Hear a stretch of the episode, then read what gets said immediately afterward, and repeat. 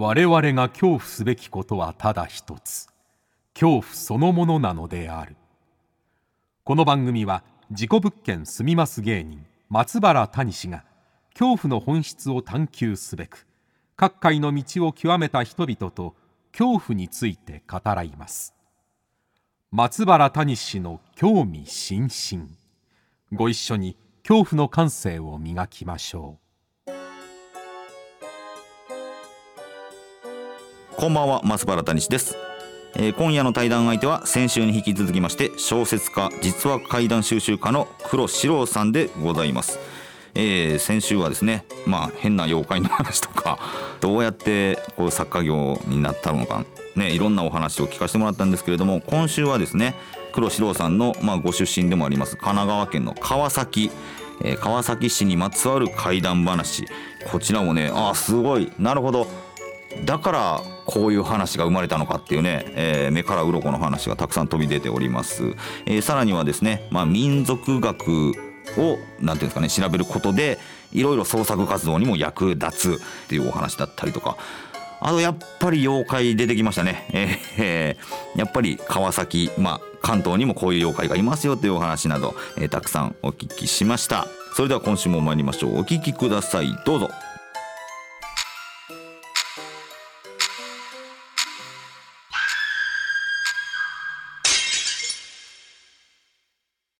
先週に引き続きまして今夜も黒四郎さんと恐怖について語らいます。よろしくお願いします。よろしくお願いします。はい、えー先週はですねひどい民話からですね。もう手のひら怪談いう怪談文学賞の話から、まあ、どうやって作家になられたの話から、まあ、ご自身のね体験談も聞かせていただいたんですけれども、えーこちら竹書房からですね川崎怪談というえーこちら文庫本が、はい。えーこれも最近出さはい、れたということで、10月に出たばかりで。はい、この川崎という場所、まあ、はい神奈川県ですよね。はい。はい、こちらのこの階段本を出すっていうのはまたなんでこの川崎階段を出すことになったんですかこれは。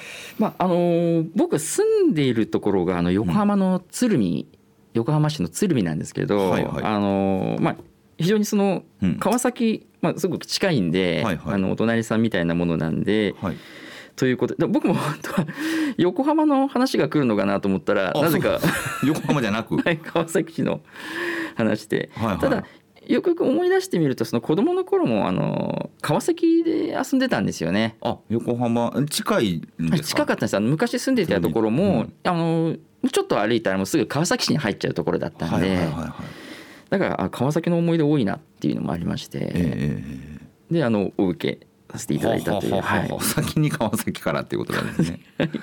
川崎って僕も印象としては、あのこの番組にも、えー以前出ていただいたんですけど平山夢明さんのもうお話がそれこそひどい実話集が全部川崎の話なんですよね。そう。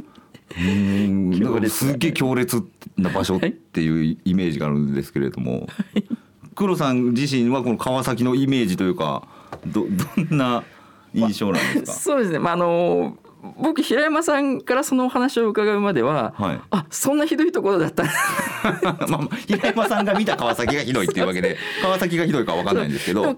気が付くと、あでもそういうことも結構多かったんであ人に話すと、うん。えやばくない？みたいなことは、まあ、結構あったんですよね。でもそれがもう普通だったんで、子供の頃とかも、あの怖い人がいたりとか、ええええ怖い目にあったりっていうのは、まあうんまあ、そういうもんなんだろうと思っていたら、はい。えそそんな場所があるの？みたいなことを言われてああそうだったのかって気づかされることはええ。自分は無自覚で結構、はい、過ごしてましたね。川崎とのお付き合いっていう。川崎とのお付き合い、まあこのえこの話だけ何話ぐらいあるんだろう？でも50話近くあるのかな？10はいそれぐらいです。かはい。はいこの特にまあ印象的なお話っていうのはどんな話があったりしますか？この中で。そうですね。あのいろんな資料をまず集めたんですけれども、はい。その中の「おいでおいで松」っていうあのうわ気になるタイトルやな、松の木なんですけども、うんうん。あの今競馬場になっているはい。ところのももっとその工場だったんですよねそこって、はい。大きな。でそこで池がありまして、でそこの池のあのところに生えていた松の木なんですけども、はい。あのそこの松の木がこう人を誘って揺れて、うん。でそこの誘われた人が池に飛び込んで死んでしまうっていう3行ぐらいの,、はい。あの話だったんですよ。はいはいはいはい。でこれはもっと何か話が多分うん。背景にあるはずだなと思って、はい。妖怪的でもありますよね。そうなんですよね、うなんか名前もなんか植物系の妖怪のような、はいはいはいで調べてくるとその、えー会社で過去に、えーどういう、えー事件があったとか暴動があったとか、はいえーあと川崎っていうものはその工場のイメージもあるじゃないですか。ありますね。はい。そういうその工場とかそういった産業のが発達する経過の中でどういうその問題があったのかとかはい。そういったものがどんどん出てきましてええええ。それがこの「えおいでおいで松」の話につながっていくのが分かったんですよ。へえはあはあはあそれがこう調べていてすごくその面白かったというか、うんうん。ああの改めてその川崎の歴史を自分も知ることになって本当は「おいでおいで松」っていうそのたった3行の階段から,、うん。から。はい、あのなんかいろいろなその昔のえー川崎のまあ闇の部分といいますかはあ。はあはああの暗い歴史の部分であったりとか発展のその影にあった部分なるほど、がははいあはあはあ。それがあってこの松が生まれた、はい、この松だけその民話の本とかにちょっと、えー出てたりとかするんですけども。なるほどな。だそういうのってすごい興味深いですよね。そこから何なのこの話っていうところから掘っていくといろいろ理由が分かっていくというか。そうなんですよ、まあ、これもあのなんかそこの働いてたあの女性従業員の方たちが、まあ、結構な大変な環境の中で働かれていたというなるほどな。はい、歴史が。あってそういうのが、階段になっていってるんだなとはあ。いやそれはちょっと気になるな。そういうその土地に絡めた話っていうのは他にもあったりするんですか？このそうですね。あのやっぱその僕まずこの本を書く前にあの地名辞典を買ったんですよ。はいはい。川崎市役所さんに行ってそのはい。市役所さんのなんか金庫とかに入ってるような本なんですけど、川崎地名辞典というのがあってはい。でまずその土地の地名を全部とは言わずとも頭に叩き込もうと。すごいな。はい。であのもうなくなってる地名とかもあるんではいはいはいでそのなくな消えてなくなってる地名とかの中に合併とかしたりね。はい、合はい。併とか消失したりとか、はいはい。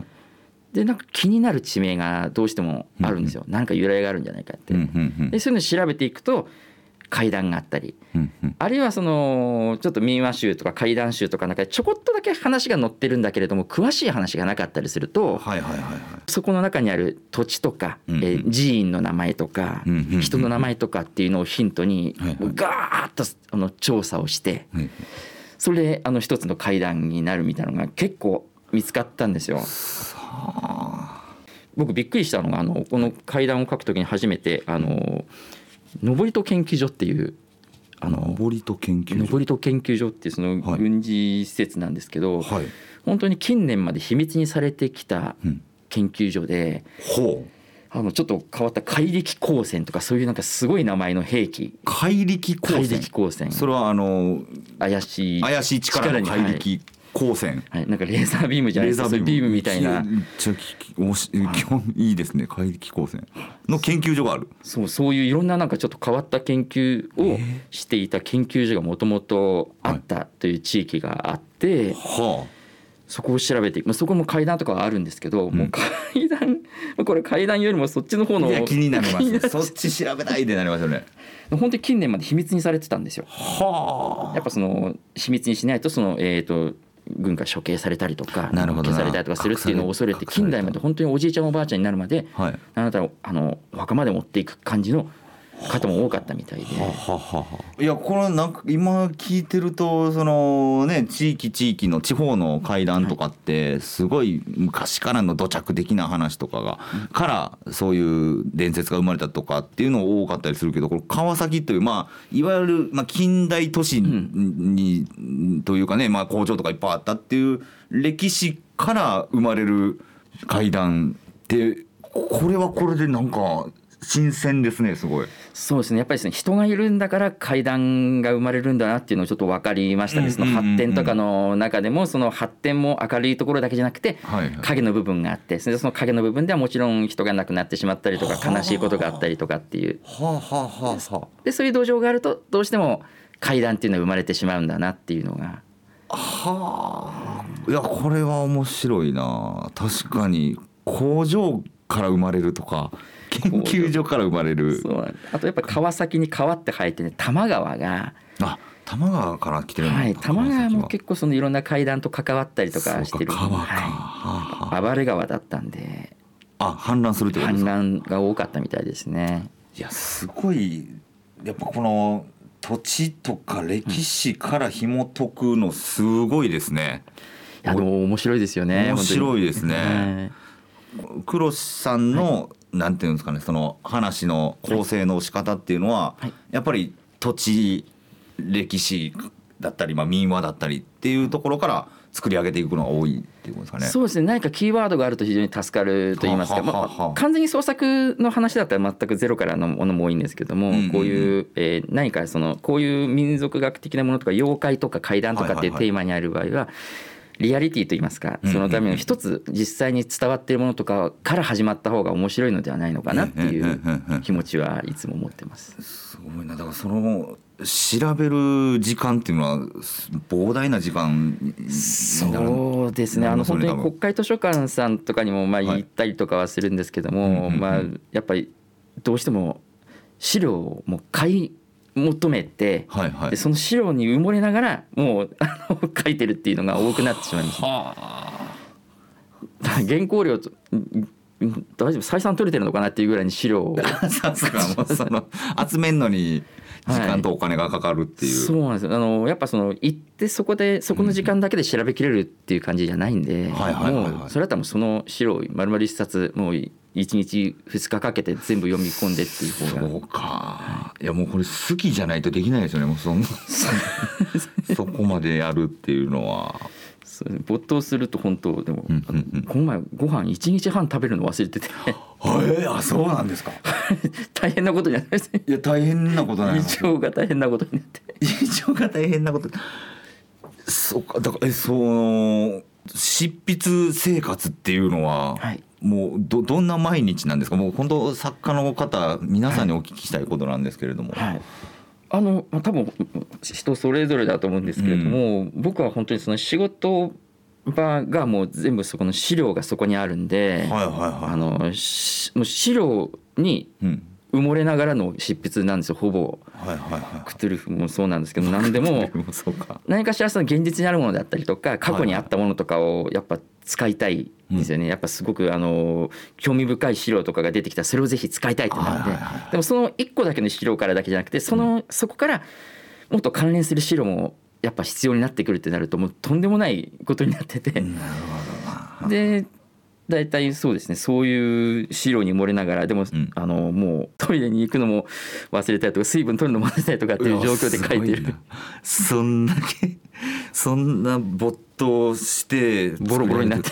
ボロボロになってかいろんな本をね出されているっていうことなんですよね。はあ、僕怪談はい。もの以外だったらその他まあ先週もいろいろ聞きましたけれども、えーなんですか民話まあ民話のあ本、の普通に創作系のホラーとかもはい。創作のあ創作のホラーもはい。書かれてるっていうことですよね。はい。はい。まあそもそもがデビューがそうですもんね。そうですね。そあの階段も創作のはい。階段でした、はい。これ創作の階段の作り方っていうのはまたどうまなまだ違ってきたりするんですか？あのこれ多分本当に人それぞれだと思うんですけど僕はやっぱりこういうものが好きなんで,、はいはい。で読んでいくとその、まあ、仕事に使わなかったいろんなめ面白い記述とかも資料から見つかったりするんですけど、うんうんそういうのって何かいつかに使えないかなと思ってメモしておくんですよ。はあはあはあはあ。のちょっと面白い名シーンがあったりとか、面白い伝承があったり面白い土地があったりとかすると、はいはい。でこれをヒントに何か作ろうみたいな感じであのメモをしておいてでそういう話に近いものがなんか依頼があのいただいた時にはい。そこからプリプロットを作るっていう。なるほど。使え使わなかった資料から。使わなかったそのまあ本当にこの川崎階段は川崎の資料なので、から読んでるんですけど川崎じゃない地域のネタだったりとか、ちょっとその、あれ面白いなんか階段があるな面白い妖怪があるなと思うと、んんん。メモしておいてそれがそのうちその創作の種になるというか。そうそうだから本当は余すところなく調べたものを活用するっていうのに、まあ、創作はすごい合致するっていうことなんですね。はあ。いやだからそういう作り方をす皆さんどうやって書いてるのかなっていうのはすごい疑問に思ってたので、えー、気になるなって思うんですけれども。やっぱこのまあ創作する上でも階段調べる上でもそうですけれども、やっぱ民族学の部分っていうのも、はい、そうですね,、はい、ね大事大事になっていくっていうか、うん、それがないと結構やっぱつく作り上げれないというか部分ってあるじゃないですか、まあ、この黒さんのねこの階段の仕上げ方になると、はい、これやっぱ民族学の魅力ってっていうのは何かあったりどうどういうところが魅力だったりするんですかね？そうですね。あの点の民族学資料を見てるとその当時の人々の生きてきた、うん、あの暮らしの教科書とかに書かれてない部分がそういうところにあったりするんですよね。はは何々がどこどこが大事な場所だったとか、うんうんうん、こんな道具を使っていたんだみたいなっていうのが、うんうん、そういう昔の人々のあの暮らしの生き様とか、はいはい、ね、死生観だったりとか、うんうん、なんかそういうものがそういう資料の中にあるのが非常に面白くて、うんうん、であの創作する際にはそのやっぱりあのなんか例えば完全なファンタジーを作る時にも、はい、何かこういう道具とか魔法とかを自分で作らなければいけないじゃないですか、えー、あのモンスターとかも自分で作ったモンスター、はいはいはい、想像で作ったモンスター想像で作った魔法とか、うんうん、でもそのヒントってすごく民族学の資料の中に結構ヒントがあるってことはい、はは当時はこういうあの海の地域に住んでた人はこういう道具があるから便利だから作ってたんだなとか寒冷地域だと寒いからこういう動物を飼ってこういう毛皮を使って服とか着てたんだなっていうのが民族資料の中にあるんで、いやそうですよね、僕あの「ゴールデンカムイ」っていう漫画があってめちゃくちゃ調べてるんやろなって思っちゃいますよね、ああいうのとかって。だからもうそのままいろんな漫画の設定だったりとか、場所をちゃんと作家さん漫画家さんは調べてやってんだよなっていうのもこれもやっぱ民族学をすごいそうですね。しっかり調べて通っての、まあ、作品作りなんだなっていうのを感じるのでやっぱそういうなるほどな大事さっていうのがあるっていうことですよね。ははなんかいろいろ日本全国のね、まあ、民族的な資料とかを集めて、はい作品出されてるのでも出されてないのでもいいんですけどこの地域面白いなみたいなとかってありますか？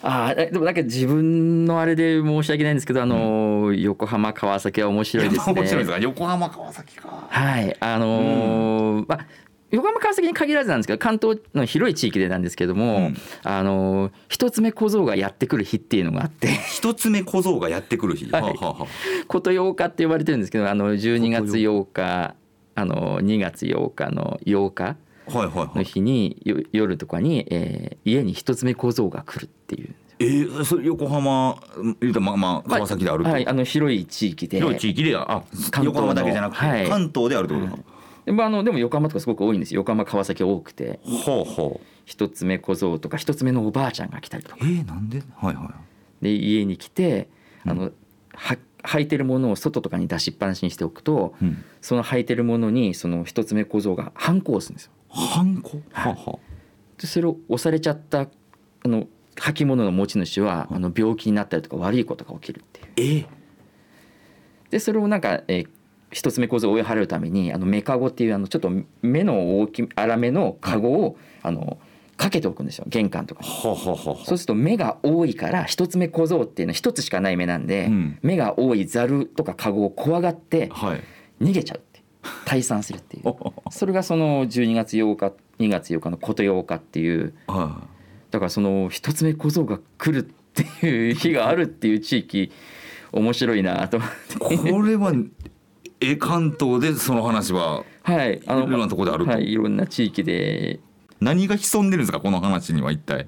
まあ、本当に厄払いみたいなものなんですけども、はい、はい、なんかまあいろんな地域によっていろんなものがあっておばあちゃんが来て例えばそのこの家のなんかその悪いところをこう帳簿に書いていって。で帳簿を書いていってそこの地域の神様とかにその、うん、まあ、告げ口じゃないですけど報告しちゃうと。そう一つ目のおばあさんがはい一つ目のおばあさんとかが。ででそれを、えー、避けるために、えー、どんと焼きって言ってそのその神様の家みたいなのがあるんですけど、はい、そこに火をつけてお焚き上げすると。ほうほう、はい、だからそのなんか厄払いみたいなことをするためにそのまあおばあちゃんが届けに行ったその場所のその帳簿なんでしょうかね。帳簿はい。いやそういうのをお焚き上げしてそういうのをまあもうなかったことにするというか。へえ。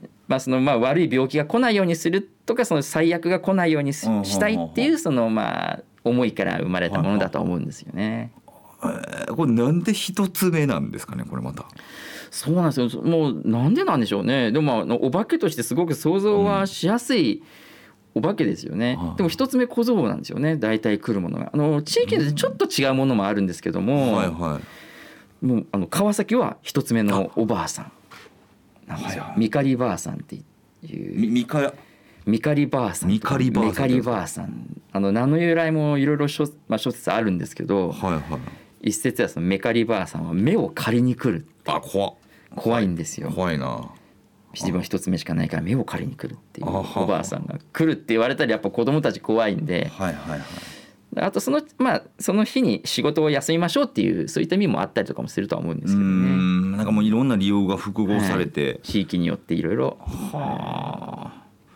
なんかあのーよく一つ目入道とか一つ目小僧だったりとかの地域って鉄産業だったりとか、はい。たたらのタタラの話とかがね、まあ、あの有名だったりするんですけどそういうのもか変わってきたりするんですかね。やっぱ工場多いからとか。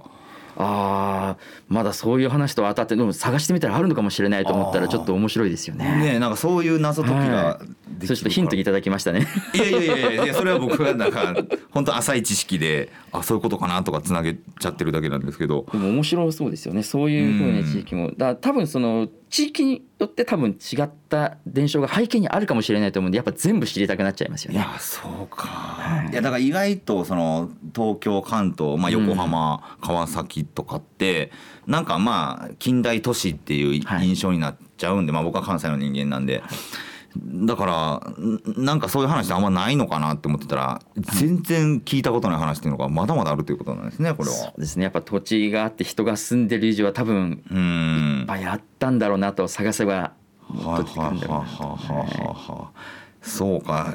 意外とだからそうか横浜川崎の話をされてる そこを中心にされてる方っていうのは意外とねあのいないというか でも面白いんで多分出てきてほしいですねもっと。もっと出てきてほしい関西とかね多いんですけどねそのいろんなまあ歴史があるからっていうのはあると思うんですけれどもなるほどなちょっと興味が湧きましたね。ありがとうございます。はい。僕これ妖怪かなんかわかんないんですけど、はいついちょっと前にあの横浜スタジアムのある館内っていう、はいはいはい。あそこで、えーあそこでちょっとお仕事があってでえ帰りかな駅のホームで立ってたら「お楽しみいただけましたか?」みたいなのが流れたんですよ急に。はい。でええ何ってなったんですけど、はいでも何事もなかったかのようにその後、えー、1番線ホームに何々電車が入りますっていうのがその後流れるんですよ。はい。あれ何やったんやろ？えー、ですかそれ？え？他の人の反応も全然。えっ、とね、あのーそれこそ、えー、と出版社の方とマネージャーといて、あ今変な流れましたよねっていうのは確認したんですよ。は3人とも聞いてて「お楽しみいただけましたか?」か？なんか「お楽しえ楽しく過ごしましょうか」なんかそんなえー、その文言だけが流れて。なんか声が入っちゃったっていう割にはちょっと違うまたちょっと違いますよね。絶対駅のホームで流れるワードじゃないじゃないですか。楽しんでいたね。だけましたか？みたいな。でこれちょっと前にはい。稲川淳二さん館内に来てたんですよ。稲川さん階段ツアーで。稲川さんが妖怪化して 駅のアナウンスにまでもう忍び込んじゃってんのかなっていう。いや楽しんでいただけましたかってそういや稲川さん言うなとかそうそうですね。思いながらあでも言ってる声はもう完全にあの駅員さんの声なんですけどなんかあ横浜もやべえなって言ってー妖怪伝説。ですね妖怪にそれね。こういうのが妖怪になっていくんかなとか つい最近体験したことがあります館内周辺は本当にでも結構怖い場所でもあるんで。ああそうなんですかはい、僕働いてたことがあって、あそこら辺で。怖いばそれはあそのの人人間が人間的に怖いってことですか？結構追いかけられたんで。結構追いかけられたんですか？結構だからそういう闇の部分もあるかもしれないですね。あいや中淳二さんが妖怪化して中淳さんが妖怪化したんじゃないかなって僕は思ったんですけども。はい、えー、じゃあ今後の予定といいますか、今後まあ黒さんはまたどんな作品を発表していく予定があったりするんですかね、ちょっとこれどっちもタイトル出せないんですけど、うんうん。あの今えっ、とまあ一つあのえっ、と災難探偵サイガっていうあの大抵サイガはい、はい。あのスイッチのゲームなんですけど、はい。そちらのあの脚本を書かせていただきましてでゲームの脚本もゲームはい。でそれが来年ぐらいに出るんですよ。はいはいはい、でまあさっきゲームで来年はそのゲームのノベライズの本を2冊今のところ。忙しい。ゲームのノベライズ？はいちょっとまだ タイトルの話題じゃないんですけどその2冊をはい。はい。が今のところひいひい言ってるところしゃああれなんか貞子対かや子のなんか本あもね、はいはい。出してますよね、はいいろいろんな仕事しますよね。ノベライズはいノベライズは何冊かはい書かせていただいてます。そうかそれもノベライズになるのか、すげえなあ ちなみに今一番ちょっと興味があるものというか場所とかってあったりしますか？そうですね。あの僕あのまあこれ今というかもうずっとなんですけど、うん。あのお化けとかその怖い系の,、うん。あのなんか昭和の頃とかに書かれていたあのあの少年誌の記事とかあとその頃に発売されたおもちゃとか、そういうのを今なるべく集めるようにしてるんですよ。昭和の。はい。はいはい。でやっぱそのオオカルトとかのブームの時にあのうん。出ていた記事だったりとかそういう時にあの出ていた玩具だったりとかっていうものにまたそのなんかいろんな資料に含まれてないいろんな部分が多分あると思うんですよね。はあはあはあはあ。今までのそのオカルト今の現代のオカルトにつながるものっていうのが、うん。でそういうものが見たくて今集めていて、うん。いずれそれを何かこうなんか書籍か何かにできたらなっていう。すごい。なもうこれ本当子供の頃から実はやってることが変わってないっていうことですよね。そうなんですよねそう考えると、あの20円のガチャガチャ心霊写真で狂気乱舞してた少年時代からホームページ作ってた青年時代から。はあ楽しい人生ですね。楽しいですね本当に。あありがたいことに。なるほど。ちょっと楽しみでございます。はい。さあじゃあ最後にですね、はいえーズバリお聞きしたいんですけれども、黒四郎さんにとって一番怖いもの最も恐れるものとは一体何なのかちょっと教えてもらっていいですかね？はい、あのーでも僕自身がやっぱり一番怖いというか自分自分？はい、自分を失うとか、あはいはいはいはい。あのー僕非常にあの記憶を失うっていうことが怖いんですよ。あ記憶？はい、だからあの夢を見たりとかして、はいで見た夢は結構夢ってすぐ忘れちゃいませんか？夢忘れますね。だからうん僕それを忘れたらちょっとパニックになるぐらい怖くなっちゃうんですよ。もう思い出せないっていうことが。思い出せないが怖い。はい。はあだからもうすぐあの妻に話したりとか誰かにあのツイートしたりとかして誰かの記憶に残してもらおうっていう。えそれってあれですね。その渦政のホテルでの恐怖そうににつながりますよ近ね。い。で自分が何かこうその持ってる記憶とかそういったものが失われて二度と戻ってこないっていうのがものすごく怖い恐怖心を抱いてます。ほうほうほうほうほう。だからこの本に書き留めていくの自分の書くのもそういうところがはい。だからもうとにかくこんあのー作品をこれだけの残せ残していけるというかそれがなんか恐怖からのそれも逃避でもあるというかそれもありますね。はあこれでも何なんでしょうねそのに人間のなんか記憶というか、その生物としての人間が、まあ子孫に自分のデータを残していくっていうのが、まあ生き物としての人間の役割であったりするわけじゃないですか。はい。なんかそれに近いものが原始的な部部分というか。そうですね本当に自分でもわからないあのよく今あのパソコンで作業してるとデータ飛ぶとかあるじゃないですか。はいはいはいはい、もうだからそれも怖いんですけども、でもそれってなまあ復旧したりとかできたりとかお金さえかければっていうのがあるんですよ。はいはい。自分の記憶がもう自分以外の人が知らない状態でうん自分の持ってた記憶が自分で消してしまうのが一番怖いですね。自分が死んじゃったりとか記憶喪失になったりとかしてもっとあれを伝えておけばよかったみたいなことだったらなると思うんですよね。その記憶を残せない忘れてしまうの根本の怖い理由っていうのは何になってくるんですかねなぜ残せないのが怖いのか。わかんないんですけどもそのでも、まあ、もしトラウマ的なものがあるとすればあの僕子供の頃その自分で漫画とか描いたりとかその妖怪の絵とか描くのが好きだったんですけどすごい溜め込んでたんですけど、はいそれがあの親がゴミと間違えて捨てちゃったんですよ。うわそれショックやな。そうなんですよ。それはやっぱりもう二度と書けないものじゃないですか。はいはい、はい、お金かけてあのネットとかで探せるものでもないんで。うんそれはもう本当にショックで取り戻せないものを失うっていうことか、それがそうですね。あの商品だったりいくらでもなんとかなるけれども自分の記憶っていうのは本当に自分しかないものですからね。自分の記憶が生んで書いたものとかなんかそれしかないんでそれがなくなったらこの世から消失してしまうんだっていう二度と戻ってこないっていうことですもんね、はい、もしかしたらその親に捨てられた あそれをトラウマが かもしれないですよ、ね、かもしれないですよね。断捨離とかってできます？いやもうできないんですできないですか？はいだからもう大変なあの 紙物とか残しちゃうんですよ。紙なんかの記録があったらそれをそのなんで手に入れた紙かを忘れないためにメモをしてジップロックに入れて ジップロックに入れて。はい。記憶をしないといけないなっていう。でも人生がデータベースデータバンクになってる。そうです。ねまあ本当に偏ってますけど他の全くスポーツとか全然詳しくないんで、はい、全くでも本当に偏った情報がこの中に、はい、そうか。いやこれはなんかその恐怖から何かが分かりそうな気もしますけど。分かれば多分怖くないのかなと思うんですけど分からないから怖いのもありますよね、うん、なんでだろうっていやでもこれ共感できる共感する方もねたくさんいらっしゃるんじゃないでしょうかね。ということで、えー、たくさんのことをお伺いしました、えー、2週にわたり、えー、お越しいただきました、えー、黒四郎さんどうもありがとうございました。ありがとうございました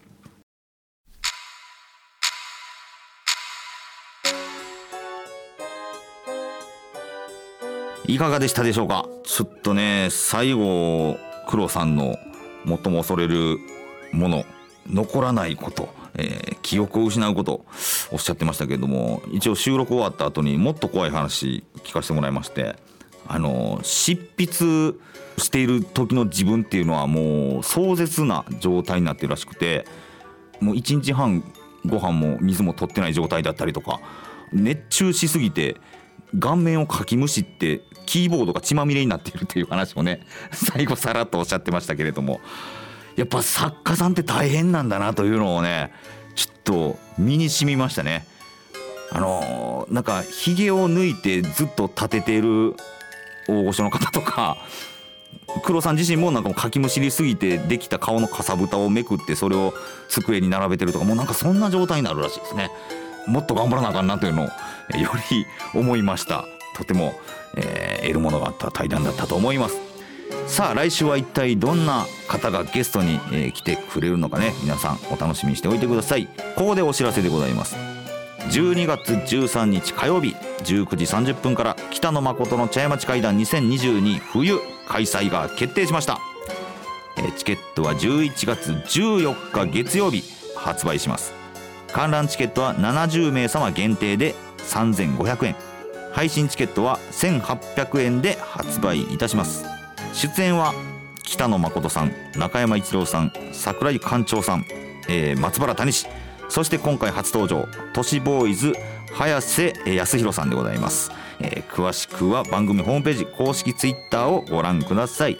もう一つお知らせでございます。茶屋町会談スピンオフ番組が11月21日月曜日に放送決定、えー、夜8時からでございます。タイトルは茶屋町会談アカデミックナイト。出演は松原谷氏中山一郎さん田辺誠也さん。そして大阪城天守閣学芸員の北川博さん。さらに大阪市博物館学芸員の船越幹夫さんです。学芸員であるお二人をお迎えして大阪にまつわるミステリーに迫っていきます。こちらもぜひお聞きください。ということで松原谷の興味津々今宵はここまでです。皆様どうかお元気でさようなら。お腹痛いお腹痛い。あかんあかんあかんあかんあピヨピヨピヨピヨピヨピヨピヨピヨピヨピヨピヨ